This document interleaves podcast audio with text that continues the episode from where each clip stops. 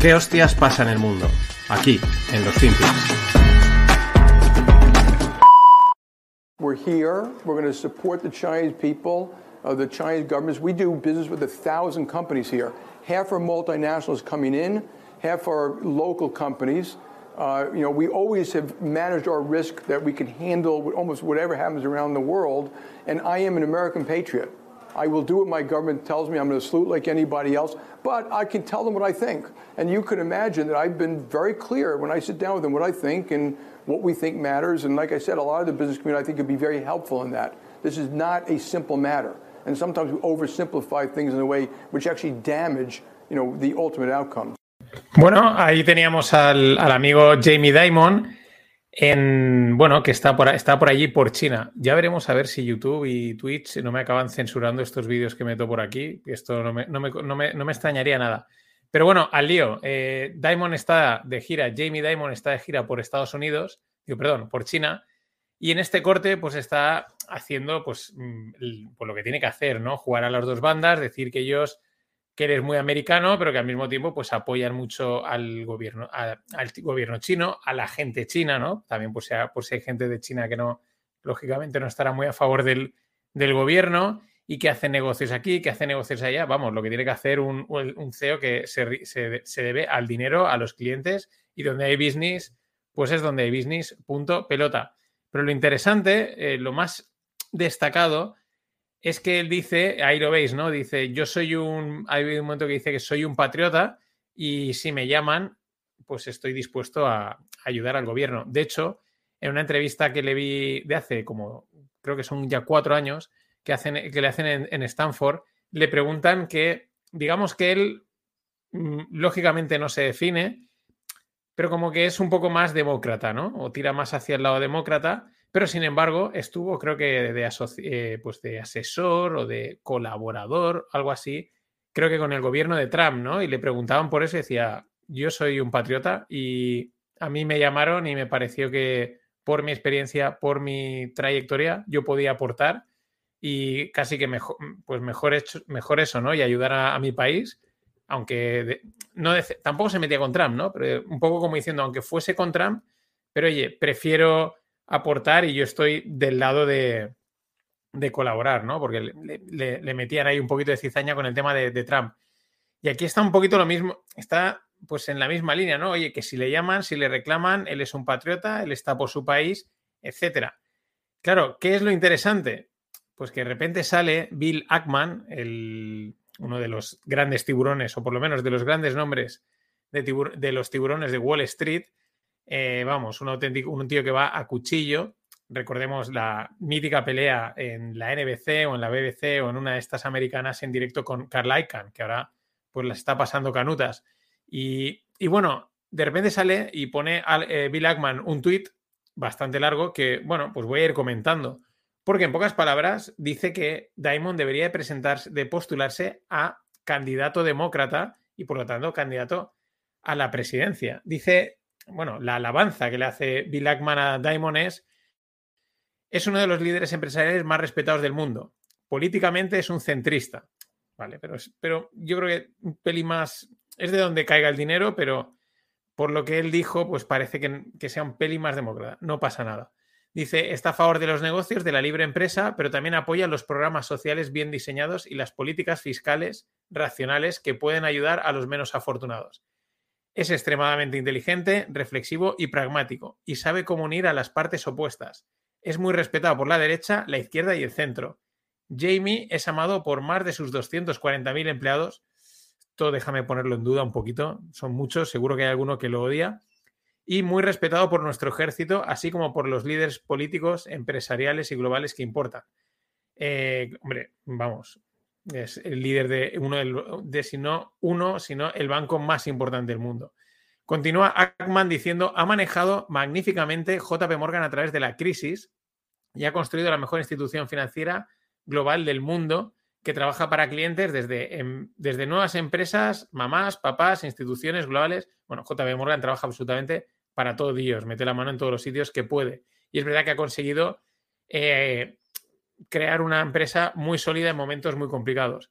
Luego os dejo el vídeo que vale la que está guapísimo y explica un poco también cómo ha sido la, historia de Jamie Dimon. Continúa Bill Ackman, dice, nuestro país está en riesgo con una deuda de 32 billones de dólares y un sinfín de déficit masivos a la vista. Y se encamina a una recesión en cualquier momento con, con gran incertidumbre política. Y ahora es cuando dice, necesitamos un líder comercial, financiero y global ejemplar para gestionar lo que probablemente sea una década de importancia crítica para nuestro país. Eh, Jamie Dimon es ese líder. Tiene un carácter ejemplar e intachable. Es un líder carismático, directo, sin tonterías, con una enorme comprensión de los problemas del mundo y cómo abordarlos. Es un gran comunicador, no lo ponemos en duda. Para llegar a esos puestos no solo tienes que saber hacer negocio, tienes que saber comunicar, que eso muchas veces se pasa por alto. Y bueno, que todo el mundo, que hace que, la, que cuando él habla, pues la gente le escucha, ¿no? Y e inspira tiene una enorme energía, tal, es padre, hijo, esposo, en fin, esta es la típica cháchara americana. Dice, el tipo de persona, dice en resumen, el tipo de persona que merece eh, nuestro país, ¿no? Eh, a ver si puedo abrir la noticia. En más cosas, continúa, dice, dice Ackman, no puedo imaginar mejor momento para que lo haga, es decir, para que se postule a candidato a la presidencia y, reconoce, dice, el actual presidente, dice el POTUS, el presidente de los Estados Unidos, es extremadamente débil y en deterioro cognitivo. aquí Ackman va a cuchillo. Dice, el 70% de los demócratas no, quiere que se, no quieren que se postule. La, la debilidad de Biden crea una gran oportunidad para que un forastero calificado se postule como demócrata, que en este caso se refiere a Jamie, Jamie Dimon, que podría vencer a Biden y a Trump en las generales. No tengo ninguna duda. Sería, la verdad es que sería una pelea muy interesante y es verdad que congregaría probablemente eh, muchos votos. Continúa diciendo, ¿no? Que, claro, un tío como Diamond pues podría recaudar miles de millones, no solo de demócratas, sino de republicanos para financiar su campaña, porque también, aunque Trump es el que más tira, las cosas como son, tampoco es que sea el más querido dentro de las filas republicanas políticas, ¿vale? Lo que pasa es que dicen, oye, pues antes que perder, mejor que, que, gane este, ¿no? Eh, bueno, continúa alabando a, Jamie y bueno, pues que si JP Morgan, tal, no sé qué, POTUS, en fin, que lo que necesita, lo que pasa es que esto ya es, eh, necesita, Diamond es un empuje de la gente, ¿no? Pues que todo el mundo lo apoye, se eche encima de él, etcétera, y, se lance. A ver, aquí yo creo que peca Ackman de un poco de ingenuidad. No es tan sencillo eh, postularse a la carrera presidencial por una sencilla razón, porque eso es unas, son unas carreras políticas que uno tiene que estar muy metido, muy manejado, tener todas las conexiones muy bien hechas. Pero claro, mm, tampoco lo descartaría, porque si vamos a las declaraciones de, dice, I love maybe this country in one capacity or not. De Jamie Dimon tiene ya 67, ojo. Eh, pero está diciendo, él, claro, quizás tampoco no tiene postular ser presidente, pero sí, pues un típico cargo de estos importantes como han sido otros grandes financieros como John Paulson, eh, y ahora no me acuerdo qué otro, otro nombre me venía a la mente, ¿no? Todos relacionados con el mundo de la banca, estilo Mario Draghi, estilo de Guindos, etcétera, ¿no? Pero él mismo tampoco cierra esas puertas. I love my country and maybe one day I'll serve my country in one capacity or another. Lo que pasa es que la carrera presidencial, Estela, pero, es, pero a gente como Daimon es lo único que les queda por encima, no, no les queda otra. Aspirar a ser presidentes o papa. Como papa no puede ser, pues te toca ser presidente de los Estados Unidos. En fin, os dejo aquí el enlace a este documental del, de Finn Ayus, que hacen unos documentales muy chulos que explican la historia de, de, Jamie, Dimon y cómo también ha sabido a aprovechar los momentos. Pero además, lo mejor es que haciendo las cosas bien, o sea, construyendo buenos balances en las empresas, siendo muy cauto, eh, precavido, sin lanzarse a la locura, a la especulación, al apalancamiento y sabiendo cuándo apostar fuerte y cuándo no. O sea, no. Es todo lo que cuando. Cuando, cuando escuchas la historia, es, no es lo que te esperas. Te esperas algo un poquito más loco, con sus momentos de suerte, pero algo más estilo eh, Wall Street agresivo, ¿no? Pero bueno, antes del primer corte, ojo, porque no solo podría ser la única, no, o sea, no sabemos si Jamie Damos se presentará a presidente, molaría, la verdad es que estaría divertido, pero eh, ojo que entra un guasón en juego, un auténtico guasón como es Mike Pence, que fue eh, vicepresidente de Donald Trump. Aquí tenéis con esa imagen que está guapísima, señalando con el dedo en plan, aquí estoy yo. Este es un guasón absoluto, o sea, Mike Pence es... Eh, no, no creo que le pueda hacer mucha sombra a Trump porque es discípulo, pero otra señal de pues cómo también se está moviendo toda la maquinaria mediática para que Trump no gane, porque claro, es que es que Trump tira mucho.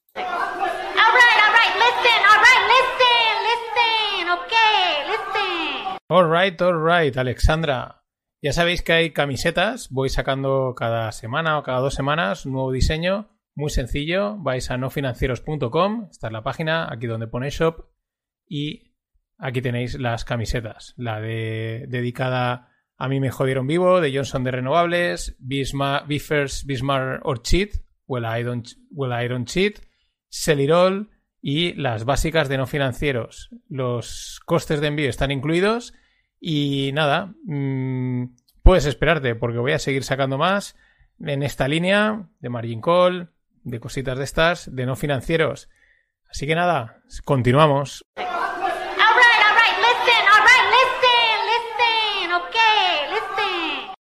Eh, quería haber hecho una de Diamond, pero no me ha dado tiempo. Pues yo creo que para lo que queda, antes de que acabe la semana, la tendré. Pero pasaros por no financieros, la tienda, y ver las camisetas. Vamos a cerrar con otro clásico, o sea, tiene, tiene, empezamos con, hemos dejado JPM y a Diamond y continuamos con JPM y Diamond. El viernes, eh, desde una cuenta de Twitter que habla mucho de cripto, pues sacaban la noticia de que JP Morgan salía diciendo que eh, Bitcoin está infravalorado y que predecía que su precio iba a ir a 45 mil dólares, ¿no? Eh, que es una, pues dando una señal de compra de os lo estáis perdiendo, ¿no? Eso era el viernes. Hoy lunes, Binance ha sido demandado por la SEC, algo que no se podía saber, o sea, nadie se esperaba realmente. A ver, no tiene por qué afectar directamente, pero evidente, pero es más, pues más leña al fuego al, eh, malo, a la malograda imagen del mundo cripto, ¿no? Pero es de estas casualidades que eh, molan mucho. Salen a decir, eh, oye, mmm, esto pinta que va a ir para arriba, comprad que os lo vais a perder y el lunes mmm, sale la noticia que de momento sería más bien vender. De hecho, eh, pues el, pues bueno, la verdad es que Bitcoin tampoco se está pegando mucha castaña. Para, para, ser un Binance es el mayor exchange del mundo. Está cayendo un 5% hace apenas unas horas, pero mmm, evidentemente habría que esperar un poco a que se aclare el tema en un sentido o en otro para comprar. Puede ser, puede ser alcista o bajista, tanto que acaben tumbando a Binance como que no. Vete tú a saber. Es que ya la peña está tan acostumbrada a que todos sean eh, pufos en el sistema cripto que ya pues tampoco sorprenden demasiado. ¿Qué es una de las cosas interesan interesantes? Eh, pues que en el, en el, documento de la SEC dicen que, ah, otra cosa que es que tampoco se, se podía saber, es como sorpresa que Binance hace wash trading, o sea, trading como de blanqueo, de, bueno, de que hacen ahí movidas no entre las cuentas de yo te compro, yo te vendo y te recompro y te vendo y parece que están haciendo trading, pero realmente están como moviendo el dinero entre sí. Lo pone específicamente que es una firma de wash trading. Pero también hay otra, otro statement, otro, otra, otra frase muy interesante eh, que decía el, propio CCO, que hará a ah, Binance Chief Compliance. O sea, el jefe de compliance es como el jefe de regulación, de que hay que cumplir las normas y todo el tema legal, es el responsable, ¿no? Y en el año 2018, el jefe de compliance de Binance ya decía, dice literalmente, we are operating as a fucking unlicensed securities exchange in the USA, bro. Tal cual, ¿eh? Esto no está al nivel de FTX, de Sam, de, Sam Backman Fried y, su, y, él, y Allison, que eso era la, la, maldita fiesta, o sea, era, eso era un cachondeo, pero muy cerca. Bro, we are operating, estamos operando como una jodida, eh, con un, como un jodido exchange de securities sin, licen sin licencia en los Estados Unidos. Bro, esto está diciendo el jefe de compliance de, de Binance. Es que es acojonante no sé en qué momento pararán de salir este tipo de pufos de noticias que son bizarras de WhatsApp del mundo cripto. No lo sé, algún día. Hasta ese momento, pues seguiremos disfrutándolas. Hasta aquí los FinPix de hoy. Billions and billions and billions and billions and billions and billions and billions and billions and billions and billions and billions and billions and billions. Al siguiente, ya tengo más dudas. O sea, creo, creo que el valor nominal de los activos va a caer como consecuencia de una expansión de los cap rates, que no sé en qué medida acompañará o no la propia expansión de, tasas del BCE. Entonces, creo que va a haber una caída del valor de los activos. Lo que también la gente olvida es que desde dónde van a caer. O sea, van a caer desde el gross asset value que actualmente tenemos, que determina un net asset value. Pero las cotizaciones están a la mitad del net asset value. Por tanto, o sea, la gente como que se está acolchonando ahí de forma completamente irracional. Esto me recuerda mucho a durante la pandemia, pues estoy súper preocupado con los centros comerciales y tal. Hemos decidido, en el Sum of the Parts, hemos decidido que te los vamos a valorar en cero. Ya, pues una forma interesante de valorarlos, ¿no? cero, en cero supongo que ya rebota el valor. de eh, hoy y estoy súper preocupado con el work from home, súper preocupado. Le voy a quitar a las oficinas el 30%. Hombre, quita el 35%, coño, no te vayas a quedar corto. menos 35, mejor que menos 30.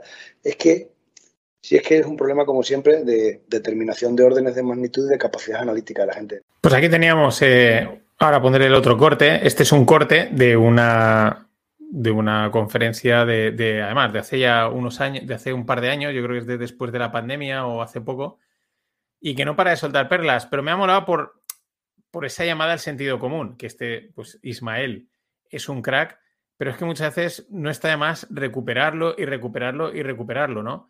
Eh, podemos volver a decir, eh, el sentido común es el menos común de los sentidos y de hecho incluso te diría a veces que en el mundo de la inversión todavía más, o sea, menos común incluso, o sea, cuesta más encontrarlo, ¿no? La gente entra o entramos en esa dinámica de lo que están diciendo, tal, de, del, bueno, en ese bucle y acaba pues como, como diciendo, ¿no? Oye, pues eh, si es que las cosas van a caer, sí, pero es que de dónde van a caer, si es que se han ido de madre, si es que han subido demasiado, caerán y tampoco pasa nada que, vayan a su sitio y, tan, y tan panchos, ¿no? Y tan contentos. Esa es una de las cosas que está diciendo eh, Aquí, Ismael, ¿qué pasa? Que, claro, el que tiene, luego te, estaba pensando, al final resulta que el que más sentido común tiene, que es algo muy sencillo, tener sentido común, pero el que tiene mucho sentido común es que ese es el genio de la valoración, o sea, ese es el que es el crack de la valoración, ¿no? vaya máquina, ¿no? Es como estos monólogos en los que sale un tío a contarte cosas de tu vida y te hace gracia, y lo único que está contando es relatándote la vida, ¿no? Pues esto es lo mismo. Los verdaderos genios de la valoración aplican el maldito sentido común. Y eso es lo difícil. eso es lo, difícil y lo que al final también eh, se llega a alabar. Más cosas. Bueno, voy a poner el segundo corte y ya lo comento todo. Entonces, a día de hoy, yo tengo un NAV per share de 16.38. Imagínate que por expansión de los cap rates a 3 o a 4 años vista, le quita 2 euros. 2. 14.38. Pues si cotiza 9.30. Si es que, en fin, o míralo de otra forma, míralo como current cash. Oye, cotizas a 9.30, ¿cuánto pagas de dividendo? ¿Te vale o no te vale? O, es que a día de hoy ya te están pagando en el depósito del banco más que eso. Eh, también mucha gente dice, no, porque el, ojo, porque no, no, no, si te pones corto de los bonos del gobierno griego, largo de los brasileños, no sé qué, le sacas un 7%. Digo, ya, cojonudo, pero eso mis padres no saben hacer. Entonces, eh, allí en Valencia, el Monboy no se estila el tema de los cortos de bonos brasileños y eso no. Entonces, pues eh, el real estate, pues tiene un rendimiento bastante alto y encima indexado. Pues oye, no sé, esto es como todo, hay que esperar a que el mercado haga su repricing y luego ya se determinará con el paso del tiempo y a posteriori qué parte era estupidez y qué parte era realidad.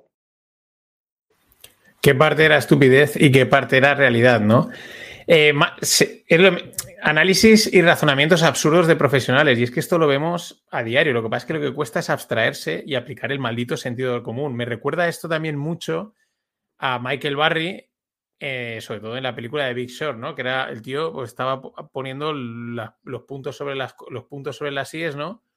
Dos y dos son cuatro y no me contéis más. No, no, es que es total, porque no sé qué, porque en realidad el dos y dos no es cuatro, en realidad el dos y dos es ocho, porque y hay una retórica y una argumentación para justificar lo injustificable. Es algo que vemos constantemente. Ejemplo más claro, Nvidia recientemente, ¿no?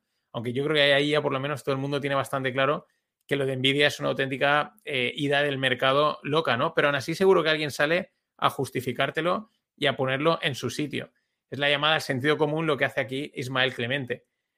Eh, otra cosa muy interesante, ¿no? Cómo los profesionales, o sea, profesionales del mercado mm, se equivocan, ¿no? Caen en razonamientos, eh, pues eso, absurdos y análisis absurdos, pero se equivocan por lo alto y por lo bajo, ¿no? Como cuando eh, hay cosas que te las sobrevaloran y ahora, pues como él dice, él cree que tienen que, bueno, cuando lo está diciendo, eh, que tienen que ir a su sitio, o como luego de repente las infravaloran, ¿no? Lo que dice, no, esto te, te valoro las oficinas a cero. ¿Cómo que a cero? O sea, una cosa es que venga el work from home, el, el trabajo en remoto, que esté la pandemia y todas estas historias, y otra es que una oficina valga cero. Que no valdrá el 100%, no, pero cero tampoco es, ¿no? Luego mucha, mucha gracia cuando llega uno y dice el 30%, dice, no, no, tú ponle el 35, no te quedes corto, ¿no? Porque, pues eso, eh, ¿de dónde sacas ese 30? ¿Por qué 30, no 35, no 40 y no 25, ¿no? Al final, pues hay que, como lo, lo, que dice en el cierre, esperar a que las cosas vayan a su sitio, a que el mercado las ponga en su sitio. Y esto es muy interesante porque nos está diciendo que hay veces que no valores. O sea, no te queda otra que esperar. O sea, no, te, no, como, no pierdas el tiempo haciendo grandes números, grandes castañas, calentándole la cabeza. Ten un orden de magnitud, que es otro tema que ahora, ahora mencionaré, y pues a esperar, hay que esperar a que el mercado lo, pues, lo lleve a su sitio, sea hacia arriba o sea hacia abajo. En fin, una llamada a la cordura. Pero es que es eso, el, el orden de magnitud eh, es otra de las cosas que dice, ¿no? Que no, se tienen muchos órdenes de magnitud y eso es una cosa súper importante. Eh, saber por dónde van las cosas, ¿no? Cuánto, o sea, el, mítico, ¿cuánto cuesta un café? Eh, que no supo responder, ahora no me acuerdo, creo que fue Zapatero, ¿no? Que no sabía cuánto valía un café o una cosa de esas. Pues tener un orden de magnitud, te puedes ir, será 1,20, será 1,30, serán 0,90, pero está claro que no son cuatro pavos, ¿no? Pero eso mismo en el mundo de los negocios o de las valoraciones hay que tenerlo muy presente, ¿no? Pero él lo dice, es que hay gente que no tiene órdenes de magnitud. Y cuando habla de gente, no habla de gente a pie de calle, habla de eh, profesionales, gente que se dedican a la inversión y a la valoración. pocas palabras, cualquier persona a pie de calle mm, probablemente, aunque no parezca, tenga más orden de magnitud de lo, que de lo que podemos pensar. Otro punto interesante, que lo tengo aquí marcado, ¿no? Muy poca gente es capaz de ver más allá de mañana o del ya presente. Es muy difícil ver ir más allá. Uf, ahora viene la pandemia, te lo valora cero, esto no va a remontar. Luego, no, no, estaba claro, estaba claro que esto iba a remontar, ¿no? Pero más allá de, del ya, de la visión de corto plazo, no pueden, pero no es problema de ellos ni nuestro. Es que eh, estamos programados así de manera evolutiva y eso hay que tenerlo muy en cuenta. Y otro tema que también me ha molado bastante cuando habla lo del lo de no, te pones corto del bono brasileño, etcétera. Eso es, claro, es la diferencia entre el mundo real, el mundo a pie de calle y los flipados financieros, entre los que podemos, pues, podemos caer nosotros, seguro. Eh, en el que, no, no, porque es que hace esta? Y dice, espera, mm, eso mi madre, como él dice, eh, no lo va a hacer. ¿Qué es lo que va a hacer? Va a hacer cuatro operaciones mm, sencillas, que será el depósito, eh, no sé qué en el banco que le ofrezcan y comprar una casa, un piso o algo similar. Punto. No va a hacer más porque ni quiere entender, ni le apetece dedicarle tiempo, ni necesita a lo mejor realmente meterse en estos fregados, ¿no? Y eso es una cosa que muchas veces también desde el mundo FinTweet y desde el mundo de cultura financiera y tal, se pierde totalmente el norte, pero absolutamente el norte y, por eso no funciona. Yo lo llevo diciendo, FinTweet is dead y la cultura financiera no funciona porque se cae muchas veces de ese lado eh, mm, analítico, aburrido, y desconectado del, de a pie de calle, ¿no? De yo le voy a decir a la gente a pie de calle lo que tienen que hacer. No, no, la gente a pie de calle sabe perfectamente lo que tiene que hacer, aunque se equivoque. Esto es importante. Y por último, muy interesante también, el, aquí mmm, tengo mis dudas, ¿no? Cuando dice que el rendimiento del inmobiliario es, es, indexado, se refiere a que si la, bueno, eso es correcto, si la economía va hacia arriba, pues el inmobiliario también va hacia arriba, ¿no?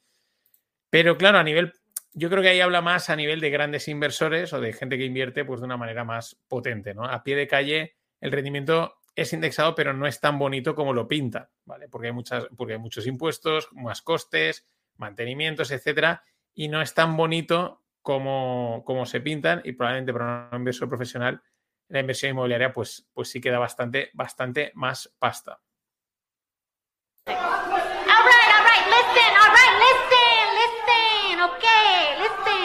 Alright, alright, Alexandra. Ya sabéis que hay camisetas, voy sacando cada semana o cada dos semanas un nuevo diseño, muy sencillo, vais a nofinancieros.com, esta es la página, aquí donde pone shop, y aquí tenéis las camisetas. La de dedicada a mí me jodieron vivo, de Johnson de Renovables, Bismarck, Biffers, Bismarck or Cheat, Well I Don't, well, I don't Cheat, Celirol y las básicas de no financieros. Los costes de envío están incluidos y nada, mmm, puedes esperarte porque voy a seguir sacando más en esta línea de margin call, de cositas de estas, de no financieros.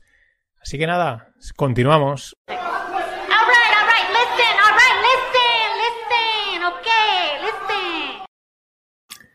Se me ha olvidado traeros el vídeo de Alexandra después de ese listen bailando. La tía sale bailando, vacilando a la peña que le están insultando. Es acojonante.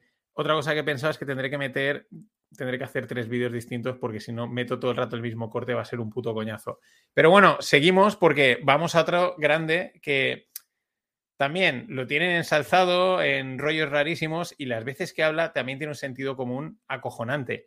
Otra, una de las cosas que dijo hace tiempo que he intentado buscar pero no he recuperado el corte es que, y este me mola mucho para el mundo del FinTweet y de, los, de la valoración y estas cosas, el tío decía, yo no trabajo en el próximo trimestre ni en el segundo, yo trabajo o en el siguiente o en el siguiente del siguiente. No sé, decía, yo trabajo a cinco, seis, siete trimestres, o sea, que lo que hago ahora tenga impacto ahí. Y me llamaba la atención porque realmente luego ves que la gente está valorando, oh, los resultados de Amazon han sido muy buenos, voy a invertir, voy a salirme, ¿no? Y dices, si el CEO, el que más manda, está pensando a X trimestres, o sea, prácticamente creo que eran como seis o algo así, como año y medio, dos años de las decisiones que toma hoy tengan impacto dentro de seis y tú estás valorando trimestre a trimestre. Es realmente absurdo. Y, y lo decía, el, y Jeff Bezos lo decía por eso, porque le, le, preguntaban, oye, ¿cómo van a ser los resultados de este trimestre? Y dice, me da igual. O sea, porque para él están descontados. O sea, salgan un poquito mejores o peores, él ya es tarde, o sea, o sea, ya esos ya están, digamos, vendidos, ya están cocinados, ya lo que tiene que ser, él está trabajando en los siguientes. Y he encontrado este otro vídeo que está muy guay y vamos a verlo ahora. I, it's very, that whole period is very interesting because the stock is not the company and the company is not the stock. And so as I watched the stock fall from 113 to 6, I was also watching all of our internal business metrics, number of customers, profit per unit, um, uh, you know, uh, everything you can imagine, defects, etc. Every single thing about the business was getting better and fast. And so, as the stock price was going the wrong way, everything inside the company was going the right way. Sea, ¿cómo quedaba el vídeo ahí cortito? Eh, pues lo que está diciendo, ¿no? Él decía, yo desde dentro veía que todas las métricas eran buenas, pero la acción no paraba de caer. Y, viceversa. Y es que esto es lo que hemos contado eh, Greg y yo muchas veces. O sea, al final, en el mercado lo que importan son los flujos. Los flujos, las modas o tendencias y las inercias. Hay mucho sesgo de confirmación, hay mucho sesgo de que, pues, de retroalimentación, de confirmación, de buscar el dato que quieres para apoyar la tesis que tú quieres vender, pero lo que mandan son los flujos. Y si se está retirando el dinero del mercado, o hay tensión, o hay miedo, o lo que sea que hace que las acciones caigan, es que da igual, da igual que las métricas sean muy buenas, que es lo que está aquí contando Bezos. Él decía, todo iba bien y la acción no paraba de caer. Claro, lo difícil es, bueno, si tienes acceso a esos datos porque eres Bezos o alguien del estilo, eh, no sucumbir, o sea, mantenerte, digamos, estoico, ¿no? En decir, no, no, los datos son buenos y yo me tengo que eh, ceñir a estos datos y no sucumbir a toda la inercia narrativa, mediática que, pues que pesa mucho, o sea, mete mucha presión, seas quien sea. Yo creo que tanto si eres un gestor profesional como incluso si eres un, el propio gestor de la empresa o eres un pequeño inversor, porque el propio gestor de la empresa también está sometido a esas presiones mediáticas, entrevistas, tal, oye, ¿y qué, qué haces? Está cayendo y el tío que va a salir a decir cómo, cómo reacciona, ¿no? Mantenerse ahí duro y tirar para adelante es realmente complicado. Es decir, es difícil ser un contraria, contrarian y luchar contra el mensaje. Pero aquí Bezos vuelve a dar otra lección. Lo que pasa es que estas son de las que no interesan, ¿sabes? Porque contradicen también a, mucha gente del FinTweet y es mejor un poquito que pasen y que sigan porque está diciendo, eh, está muy bien valorar, pero hasta cierto punto. No te compliques mucho más la vida. Yo digo una cosa, como le decía, que muchos dicen, yo tengo un chico que estudia, dice, economía. Y economía no hace falta estudiar. Eso es bien cierto, no hace falta ¿cómo que no? No hace falta. el hombre que gane cinco duros, que se gaste uno. Ya está la economía. Pero si el hombre que gasta cinco, o que gana cinco duros, si se gasta seis, ya se ha jodido la economía. Luego, después que dice, "Uy, yo tengo un chico que estudia, que no hace falta economía. Aquí no hace falta ser economista. La economía tiene que venir por uno mismo. Ganar cinco y gastar uno. Look, we, we have tried to be very clear about the magnitude of the risks here. Um, I, I think jobs and employment and what we're all going to do with our time really matters. I agree that when we get to very powerful systems, the landscape will change. I think I'm just more optimistic that we are incredibly creative and we find new things to do with better tools, and that will keep happening. Um, my worst fears are that we cause significant, we, the field, the technology, the industry, cause significant harm to the world. Uh, I think that could happen in a lot of different ways. It's why we started the company. Um, it's a big part of why I'm here today uh, and why we've been here in the past and, we've been able to spend some time with you. I think if this technology goes wrong, it can go quite wrong. Uh, and we want to be vocal about that. We want to work with the government to prevent that from happening. But we, we try to be very clear eyed about what the downside case is and the work that we have to do to mitigate that. Voy, extra, es que me acabo de dar cuenta, voy a volverlo a poner. Fijaos el tío que tiene detrás. Look, we, we have tried to be very clear about the magnitude of the risks here. Um, I, I think jobs and employment and what we're all going to do with our time really matters. I agree that when we get to very powerful systems, the landscape will change. I think I'm just more optimistic that we are incredibly creative and we find new things to do with better tools. Mm, conociendo, o sea, me extraña que eso sea al azar. Es que ahora acabo de caer, estoy cambiando totalmente el guión. Eh, yo creo que esos dos tipos tan feos, empanados y en babia que le han puesto detrás es para resaltarle, para que el tío quede mejor, porque él es bastante soso. El otro día eh, veía esta imagen que lo criticaban bastante por las pintas que llevaba. Eh, dije, joder, es que este tío es Zuckerberg. Y bu- busqué un vídeo para, para ver la analogía. Ideas don't come out fully formed. They only become clear as you work on them. You just have to get started. If I had to know everything about connecting people before I got started, I never would have built Facebook. Facebook wasn't the first thing I built. I also built chat systems and games, study tools and music players, and I'm not alone. J.K. Rowling got rejected 12 times before she finally wrote and published Harry Potter. The greatest successes come from having the freedom to fail. Anything we do today is going to have some issues in the future. But that can't stop us from getting started. So, what are we waiting for? It is time for our generation defining great works. These achievements are all within our reach. Let's do them all in a way that gives everyone in our society a role. Let's do big things, not just to create progress, but to create purpose. Flipante, porque eh, fijaros que mm, Zuckerberg aquí es más expresivo que Sam Altman. O sea, llega a transmitir más que Sam Altman. O sea, Sam Altman es todavía más aburrido. Yo es que no me creo nada a Altman, el de, ya sabéis que es el CEO de ChatGPT OpenAI, eh, cuando dice que él no gana dinero, que lo hace por placer. Pues mm, prefiero que ganes dinero y lo hagas para ganar pasta, porque esas almas caritativas en este tipo de negocios no me los creo nada. Eh, y ahí es cuando dije, joder, va a acabar siendo igual de pedante. Este tío va, a superar a Zuckerberg en cuanto a nivel de mm, inexpresivo, aburrido, pedante, todo lo que quieras. Porque la verdad es que Zuckerberg podía tener un poquito más de, ser un poquito más carismático. Y, y, ahí tenéis el ejemplo, podéis comparar fácilmente entre uno y otro. Yo cada vez veo menos diferencia en, entre los dos tipos.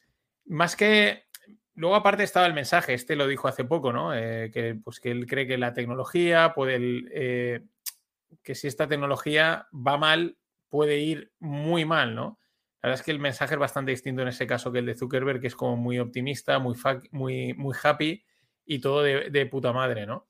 Pero esa era la, la, reflexión, un poco estúpida, pero que me ha llamado la atención y es mi apuesta. Esta es mi apuesta, que este tío es el nuevo eh, Sam Altman. Eh, perdón, Sam Altman es el nuevo Zuckerberg. No voy a volveros a poner el vídeo de de las camisetas y, salto directamente al variado. Este va a quedar un FinPix bastante cortito, pero son las cosas de las pruebas que estoy haciendo, pruebas con gaseosa. Eh, más cosas. Me ha gustado mucho esta reflexión de Michael Aruet. Dice, ¿alguna vez un país con una demografía colapsando ha llegado, a ha llegado a, a ser su moneda una reserva global? Y lo hace en referencia a este gráfico de pues, la predicción de, las, de la demografía de diferentes países, Japón, Italia, eh, Corea del Sur, China, Brasil y Estados Unidos. La única que, según este gráfico, se mantiene es Estados Unidos. No crece, pero bueno, sí, crece porque estamos aquí en el 2020 por esta zona, eh, 2023, y más o menos crece, pero lentamente, pero sin embargo el resto, la predicción es que Brasil caiga, China caiga, eh, Japón ya lleva cayendo muchos años, lo de China ya lo, ya lo comentamos hace, ya salió, que se preveía que fuese sobrepasado por India, pero la reflexión es importante, sobre todo en este, en este rollo que nos llevan contando desde hace tiempo, la, de, la desdolarización, el fin del dólar, bla, bla, bla, bla, bla, bla, que no dudo que pueda pasar. Pero uno, históricamente, los cambios en monedas de, en, entre monedas de reserva global, como le pasó al, era real español, a la moneda española, al, es que no me sé los nombres ahora. El, el, el, luego fue sustituido por el holandés, luego vinieron los británicos, creo. Eh, son periodos de 100 años. De 100 años. Lo que pasa es que nos lo venden como si mañana fuese a desaparecer. Pero este tipo de reflexiones son muy interesantes. Ningún país, con una, si no tiene una demografía creciente, puede llegar a, a, crecer económicamente, que ese es uno de los grandes riesgos. Lo que pasa es que vuelvo a lo que comentaba antes de, de Ismael Clemente. Eh, como de aquí a 100 años yo voy a estar muerto, bueno, salvo que aparezca una tecnología, pues me la pela, ¿no? O sea, somos así, ¿no? Dentro de 40 o 50 años, pues me la pela absolutamente eh, la demografía. Yo, mm, ande yo caliente, ríase la gente, ¿no? Pero es un tema muy importante, eh, la demografía que está cayendo en prácticamente todo el mundo. Así es difícil que haya crecimiento económico, mmm, vamos, y menos que llegues a ser una eh, la superpotencia o la moneda de reserva que tanto nos están vendiendo que va a acabar con el dólar y toda esta historia de los BRICS juntos, que están juntando culturas distintas. Ya lo he dicho muchas veces, está juntando um, unos con otros con otros que, son, que no tienen una raíz cultural, que es lo importante y eh, común. Y eso tarde o pronto acaba estallando. Más cosas. Esta otra noticia que me llamó la atención. Eh, pare, parece ser que los costes de los Mm, de los vuelos europeos se van a doblar eh, debido a las, a las, políticas verdes. Eh, básicamente, vamos, esto es otra, esto es otra de las teorías conspira, conspiratorias, o, pero que suenan raras cuando las oyes en un momento, pero cuando salen luego noticias como esta, pues, pues, pues van apuntadas en, este, en, este, en esta línea. Pues básicamente que viajar es algo que ya se había, desde mi punto de vista, se ha popularizado muchísimo, ya cualquier persona viaja a cualquier parte del mundo prácticamente, o sea, hay pocos viajes realmente exclusivos, realmente diferenciales. Antiguamente, o hace 30 o 40 años, un gran viaje solo se lo pegaba a la gente que podía o que, pues, que tenía una capacidad adquisitiva X, no era habitual. Hoy en día cualquier persona se ha ido a cualquier parte del mundo. Y eso, pues, mmm, ya le quita lujo al, al, viaje, ¿no? Y muchas de estas políticas yo creo que en el, en el fondo, y me, que me llamen conspiranoico, van en esa línea, en restringir el viaje y que solo pueda viajar, llamemos entre comillas, las élites. Eh, todo, pues camuflado en, el, en la parte esta de, no, es que es por el CO2, el, el clima, lo verde y todas estas, y todas estas historias. Pero vamos, que, que adiós los, los precios bajos. Eh, entre eso y lo que comentaba la semana pasada, que confirmaba eh, O'Leary, se llama O'Leary, el de Ryanair, que vamos, que ellos restringen la capacidad de los vuelos para que así los precios suban, apaga y vámonos. Y para cerrar este, este análisis, que este, estos son arbitrajes que molan, ¿no? Eh, dicen, gracias a la inflación de Argentina es más barato eh, cogerte un avión desde Los Ángeles y volar a Argentina para ir a un concierto de Taylor Swift, que se llama, la, su gira se llama Eras Tour. Es decir, te sale más rentable pillarte la entrada de Taylor Swift en Argentina, cogerte un vuelo de Los Ángeles a Argentina, es más rentable que verlo en Los Ángeles, en el Sophie Stadium, que es, no sé si habéis visto vídeos, es una barbaridad, es un estadio que es una pasada, una cosa espectacular que han construido ahí.